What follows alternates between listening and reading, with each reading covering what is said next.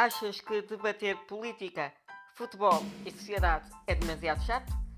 Então eu tenho a solução para ti. O Ponto por Ponto é este o nome do meu podcast. Eu sou Jorge Silva e prometo semanalmente debater estes temas de forma simples, concisa e bem-humorada. Bem-vindos ao Ponto por Ponto. Bem-vindos ao segundo episódio deste meu podcast. Estamos na segunda temporada. Hoje falo-vos do episódio entre o Presidente da República e uh, aquela senhora que o confrontou com a sua situação de vida e a sua situação laboral. De facto, uh, numa análise geral, dizer-vos que o episódio em si demonstra o longo caminho que ainda temos a fazer sobre a formação cívica e também humana que há para fazer na nossa sociedade. Relativamente ao conteúdo em si, de facto, uh, acho que a senhora não, não, não foi muito feliz da forma como fez, mas não foi um ato ao acaso, foi um ato ponderado e pensado, porque aparece numa altura em que estão as câmeras a gravar e aparece com o próprio telemóvel já pronto para gravar. Portanto, é um ato meramente premeditado. Depois, demonstra desconhecimento de como funciona o poder na nossa democracia. Não é o Presidente da República que tem o poder de decidir a governação. É, de facto, o Governo quem decide as leis o Presidente da República tem apenas o poder de as vetar, mas vetando, depois volta ao Parlamento e elas depois são corrigidas consoante as indicações do Presidente da República, que depois tem um poder mais reduzido e, e depois acaba até por ser obrigado a, a aprovar a, a, mesma lei. O Presidente da República tem também uma arma uh, mais poderosa, que é o dissolver o Parlamento, mas não é obviamente nestas circunstâncias em que a senhora abordava, que o, que vai fazer, naturalmente.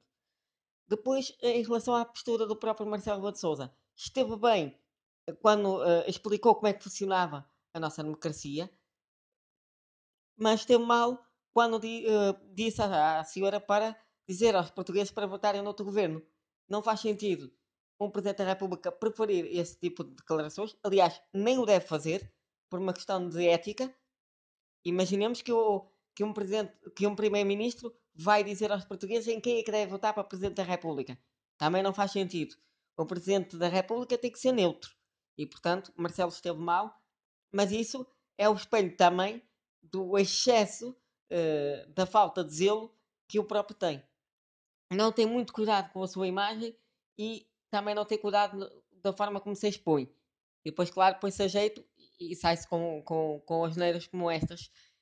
E quero acreditar que essa declaração tenha sido ao acaso, que não tenha sido premeditada.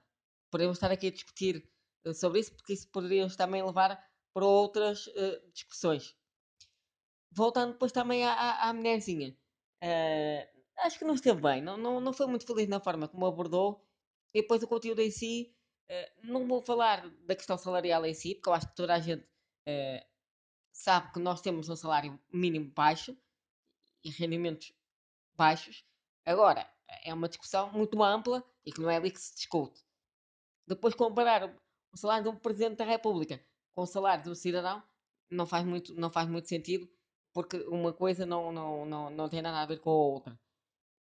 E, e depois não é só, só essa questão.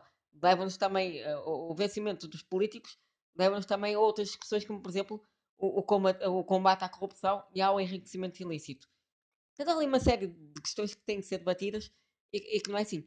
Outro erro que a senhora também acho que cometeu foi andar a, a comparar salários a nível uh, de outros países europeus com o nosso.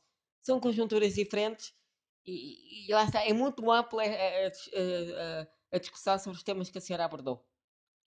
De uma maneira geral, como disse, o Presidente da República esteve bem na forma uh, elucidativa como abordou o tema de cidadania, mas esteve mal quando disse que para dizer aos portugueses para votarem no outro governo.